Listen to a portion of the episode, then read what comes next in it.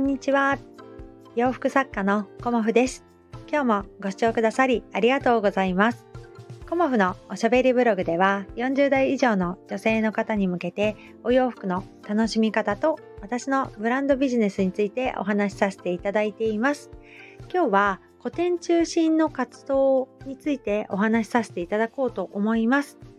まあ、あの私の活動はね、あの最初は委託販売を中心にさせていただいていました。うん、で、まあ、子供が小さかったり、病気がちだったりとか、まあ、子育てにすごくね、あの、重きを置いていた時期は、あの、委託販売中心にさせていただいていたんですが、ある時から、あの、個展中心に活動していこうということで、まあ、今に至るんですが、個展をね中心に活動していくっていう風に決めてから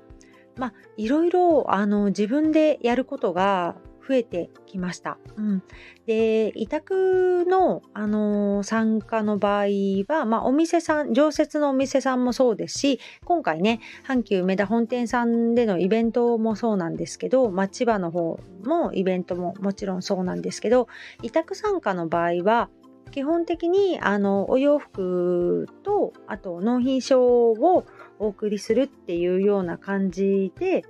あのお送りするまでがすごく大変だっていうことがありますが、まあ、そこから先はあの販売を委託しているのでもろもろの準備がかからないということがあるんですね。うん、でそこがすごくありがたいなっていうことでもありますしあのお客様のね顔が見えないっていうところも、まあ、デメリットでもあるかなっていうふうには思いますが、まあ、販売の仕方ねいろいろメリットデメリットあるのでどちらもねあのこううまく活動に取り入れていけたらなとは思っているんですが、まあ、私のメインの活動は個展ということになります。で、最初、古典ってどうやってやったらいいんだろうっていう、まあ本当に不安だらけだったんですよね。で、まあお洋服を持ってて並べるっていうだけではあんま古典は成立しないので、まあ、お客様に対して、まあ、来てくださいっていうような、あのね、いらしてくださいっていうご案内をするところからまずは始めるんですけど、いきなり、あの、個展やりますって言ったからって、お客様がね、あの、来てくれるとは限らないので、お客様が来てくださるには、どうしたらいいかっていうことを、まあ今もそうですけど、日々試行錯誤しながら、まあこれをやってみよう、これをやってみようという感じで、あのー、試行錯誤してるんですね。で、チラシをあの作ります。で、SNS でもご案内させていただきますが、あのポスティングもね、させていただきます。じゃあお客様がたくさん来ますかって言われると、そこからあの私の場合は、まあ、多くて5名ぐらいかなっていう、うん、まあ10名チラシ見てきてくれたらもう万々歳っていう感じではありますが、まあ、実際のところ10名まではいかないかなっていうのが正直なところです。うん、じゃあどうやってあのコモフは個展を作り上げているかっていうとやっぱりあのいつもご縁をねいただいているこう濃いファンのお客様に対してこう丁寧にご案内を差し上げるっていうことをあのしておりますしこう関係性をねあのより良くしていくために私はいろんなことをさせていただいています。でそういうことのあのやっぱり積み重ねで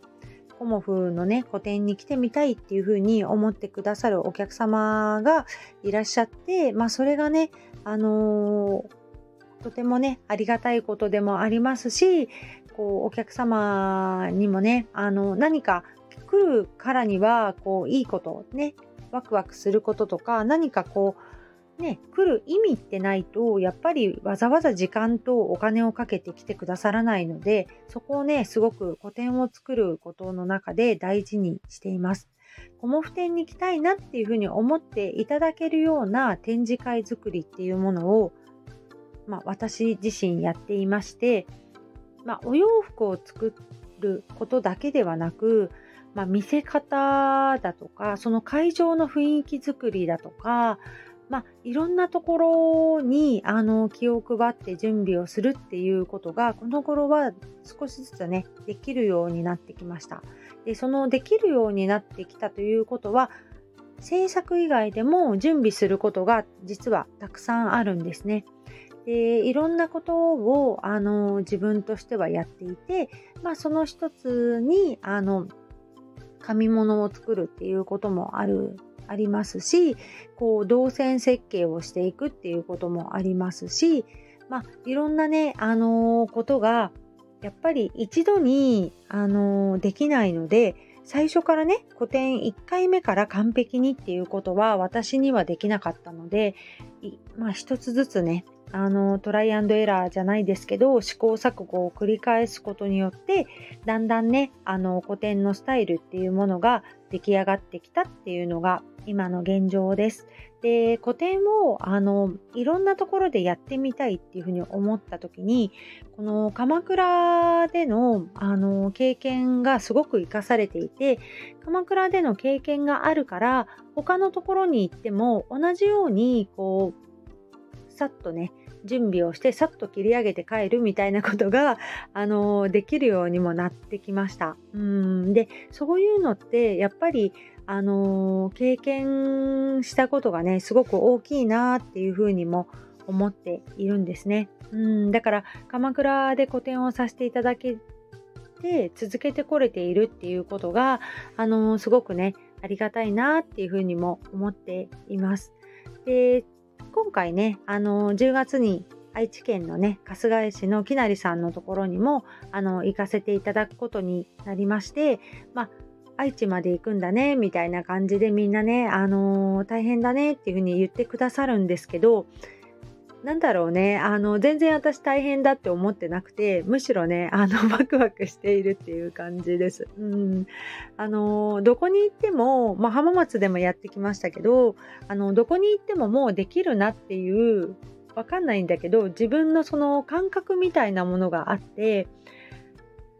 何て言うのかな、それがやっぱり経験を積むっていうことなのかなっていうふうに今は思っています。で商店街のあの担当の方にも声をかけていただいた時にあの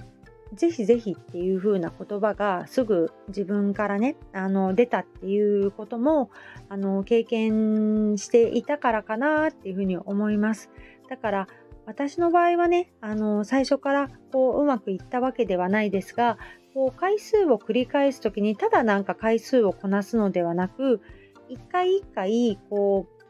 目的を持ってあのここを中心にやっていこうとかこういう意図を持ってやっていこうっていうふうに考えてやっていくと次の時はここを改善した方がいいねっていうようなあの風になってそれを改善してこうやったけど今度こっちがダメだったよねこっちが良かったよねっていうあのダメだったことと良かったことを毎回私個展が終わってすぐあのスタッフのお友達と反省会っていうかね、振り返り会をしてるんですね。そうしないと、あの、日付が経っちゃうと、今回の個展どうだったっけみたいな感じで忘れてしまうんですよね、人ってね。だから、あの初日が終わった時に、あのまあ、2日目の方が比較的時間が取れるので、今回こうだったよね、次回どうやってやっていくっていうのを、あの、実はスタッフのお友達と話したりしてで最終的にトータルで今回古典でこうだったよねみたいなことも、あの話したりもしてます、うん、だからそういうことをあのすぐにやるっていうこともすごく次へつながることですし、あのこう打ち合わせとかもしてねすぐあのイメージを作り上げるっていうこともあのしています。で冬のね、来年1月に軽井沢にも行くことになっているんですが、そこでもね、あの、打ち合わせをしてすぐに、あの、こんな配置で、こう、毛布店やっていこうっていうことと、そのためには何が必要だよねっていうことを、あの、すごく自分なりに、こう、吟味したんですよね。だから、そういうふうに、あの、形に書いておくと、時間が経っても、あの、すぐにできるようにもなるので、こう古典をねあのやってみたいっていう方が、まあ、いらっしゃいましたら、まあ、私の経験でよかったらねあのお伝えできることもあるかと思うのでまたそういう点でもねお声かけしていただけたらなと思います。やっぱりあのハンドメイドとか作家活動ってあの迷うこともあるだろうしまあそれがあの面白みでもあるんですよね。自分であの活動していく面白みでもあるんですけどこう何にもわからないっていう時ってあると思うんですよねでも1回やってみると少し分かってきて2回やってみるとまたちょっと分かってきてっていうような感じで、まあ、10回とかやってくるとああこういうことかっていうものがあの体で感じられるようになるというかそんなあの感触をね 私は持っています。でセミナーとかもさせていただいたりとかまああの百貨店販売とはこういうものなんだっていうことも実際ねあのお店番をさせていただいてすごく分かった部分もありました。うん。だからあのどこでコモフをあの知っていただくとかどこにねお客様に来ていただくかっていうことをあのすごく自分としてねあのこうイメージを持っていくことも大事ですしあのいろんなところで最初はやってみてあ私はここだなっていうところが見つかるとねあのそこでまた力が発揮できると思うので、まあ、ネット販売も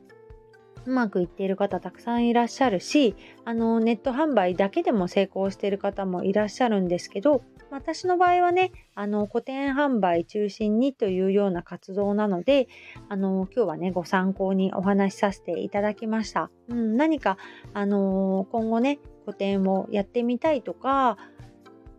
そうですね。私はまだ店舗を持ったことがないので店舗販売についてはあの知識はねあのないんですが、まあ、いろんなところねあの経験することによって活動の幅もね広がると思いますので、ね、何か応援できることがあったらお声かけくださいね。今日もご視聴くださりありがとうございました。洋服作家コモフ小森屋隆子でした。ありがとうございました。